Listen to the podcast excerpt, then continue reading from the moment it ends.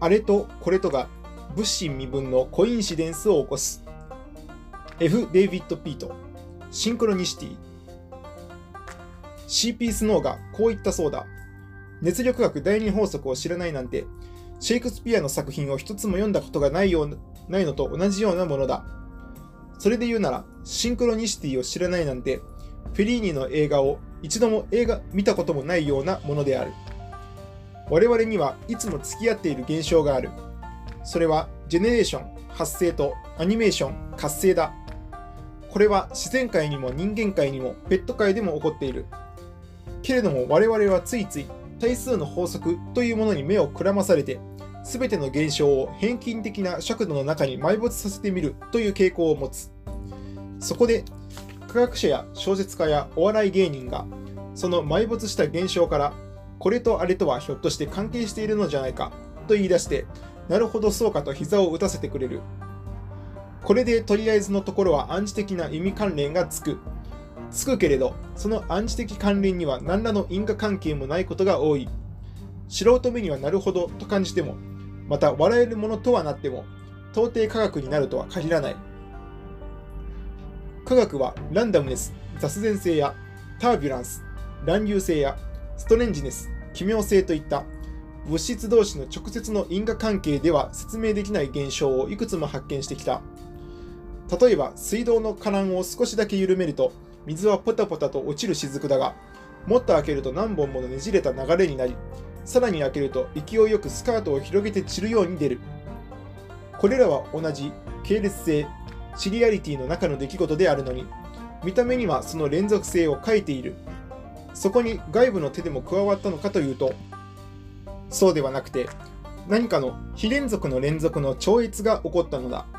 それを想転院フェーズトランジションとも創発エマージェンスとも言っている。何かが何かの段階を超えるために一つの臨界値を突き出て次の異なる現象を見せる。長い間科学はこのような現象をうまく説明できなかった。綺麗な雲が次第に鱗雲になってしまうことも。アマゾン川が突如として逆流を始めることも。津波が海辺の町を村を襲うことも。熱い味噌汁が急にぐるぐる動き始めることも。なかなかうまく説明できなかった。やがて流体力学やカタストロフィー理論や非平行力学やカオス論が登場してくると。これらの現象には得意な秩序形成が起こっていることが分かってきた。そこにはイリア・プリコジンが言うように熱力学と密接な関係を持って混沌から秩序へ向かっていることもあれば多田富夫が言うように意外な抗原と抗体の関係をはらんで免疫効果を発揮するスーパーシステムが機能することもある。けれどもそれでもアマゾン川が逆流する前日にホタルが群れ飛ぶような一つの K が持つ因果関係を超えてもう一つの K でも同時に何かが起こっていることの関係についてはうまく説明できなかった。ボルフガング・パウリは量子力学に素粒子の動向に関する排他原理パウリの原理をもたらした。それでノーベル賞を受賞した。排他原理エクスクルージョン・プリンシプルの説明はややこしいが簡単に言うなら自然界のすべての物質は2つに対物できる抽象的なダンス、振る舞いに参加しているというもので、光子や中間子などは対照的なダンスを踊る方に属し、電子、陽子、中性子、ニュートリノなどは非対照的なダンスを踊る方に属していて、後者には同じエネルギーを持つ素粒子たちを互いに離しておく、締め出しておく、排他するという効果が出るというものである。対照的か対照的でないかを物理学ではパリティの選択というパウリはこの相互の締め出しには何ら互いに力が働いたわけではなくてもしこれを説明したいなら素粒子の全体群の運動の非対称性がもたらしたパターンだとするしかないだろうと言った。ということはひょっとするとパウリの排他原理は自然界の多様な科学組織を作っている原理の一つだということでこれがなければ宇宙はのっぺらぼうなものになっていたかもしれなかった。排他原理をもっと深く解釈すると原子のレベルのもとには何かを非因果的に決定する何らかの抽象的なパターンフォーメーションのような力が潜んでいるということになるこういうパウリの推理に関心を持ったのがカール・ユングだった。ユングは物質の世界にそのような隠れた秩序を生成する力が潜んでいるのなら、真理の世界にもそのようなことが起こっているに違いないと考えて、パウリとの共同研究に乗り出し、1955年に自然現象と心の構造、解明者を共同出版した。非因果的連環の原理というサブタイトルがついている。そこに述べられていた主題が、今では誰もが興味を持っているシンクロニシティなのである。その後、パウリはもっぱら物質現象におけるシンクロニシティの発見を期待し続けたのに対し、ユングは物理と真理の間に起こるシンクロニシティに関心を持った。シンクロニシティとは、そこにははっきりした因果関係などないはずなのに、まるで隠れたリズムが同期的に働いていたかのように結び合わされていく現象が場面を超えて同時的に起こっていることを言う。これは、かつてポーやボードレールがコレスポンダンス、万物相応と呼んだことと幾分近い。近いものではあるが、今日シンクロニシティという場合は、そこにコインシデンス、同時性器、あるいはパラレリズム、平行的性器が起こっている時の現象を言う。要するに、シンクロニシティは非因果的連結の総称なのだ。あらかじめ言っておくと、今のところ科学はシンクロニシティを発見していない。したがって本書はシンクロニシティという考え方にアプローチするために試みられたものに過ぎない。そうではあるけれど、そういう試みの中ではこれまでに書かれた最も説得力のある一冊だった。それでもこれがシンクロニシティだというような指摘はどこにも書いてはいない。それならシンクロニシティだなんて言っておいて何が注目すべきことなのかというと、従来の科学が追求してきた機械論的あるいは還元主義的な分析では説明できない多くの現象を集めていくとそこにはシンクロニシティとでも言うしかないような特徴が顕著になっているだろうということなのである本書はシンクロニシティの正体の説明に最も近い例として2つの代表的仮説を挙げているデビッド・ボーブの内臓秩序インプリケート・オーダーの考え方とこれは科学そのものとは言えないのだが、ユングのプレローマの考え方だ。もしシンクロニシティ理論のようなものが出来上がった暁には、これらの考え方が有効な支柱になっているのではないかと暗示した。ボームのインプリケートオーダーについては、いつか千夜千説でも取り上げようと思っているが、そうならないかもしれないので一言だけ説明しておくと、ボームは放射性の原子核崩壊のような量子プロセスを研究しているうちに、素粒子は月水金が物質で、カ木銅が波動であるような、そんな性質のものではなくて、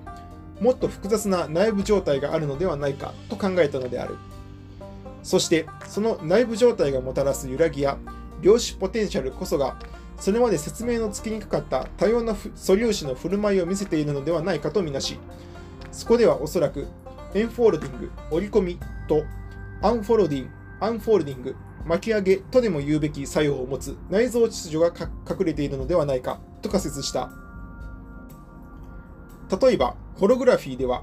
対象被写体の各部分からの光情報はホログラムに全容的に織り込まれているためそのどんな一部にも全体についての情報が含まれている物質の信用採用部についてもそのようにやがて権限すべき情報たちが独自の仕組みで内蔵されているのではないか簡単に言えばそのような仮説を立てたのだ。これは科学者としては幾分勇み足をしている仮説ではあっただろうけど、その後、科学が情報を理解し、コンピューターによって大量の計算を高速でできるようになってみると、外じざるを得ないところが見えてくる。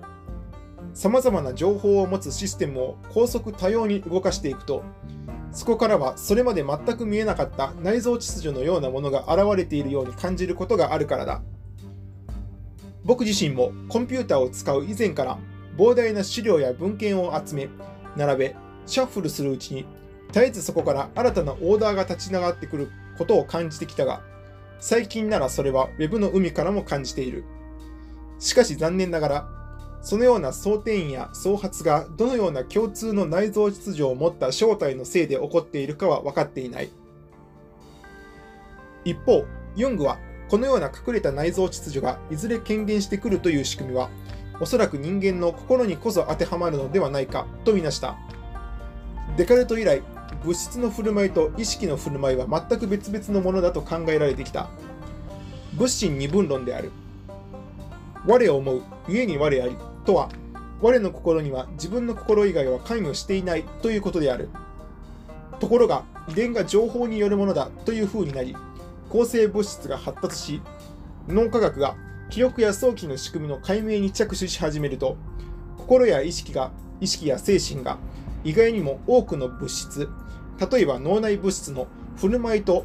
密接な関係を持っていそうだということになってきた。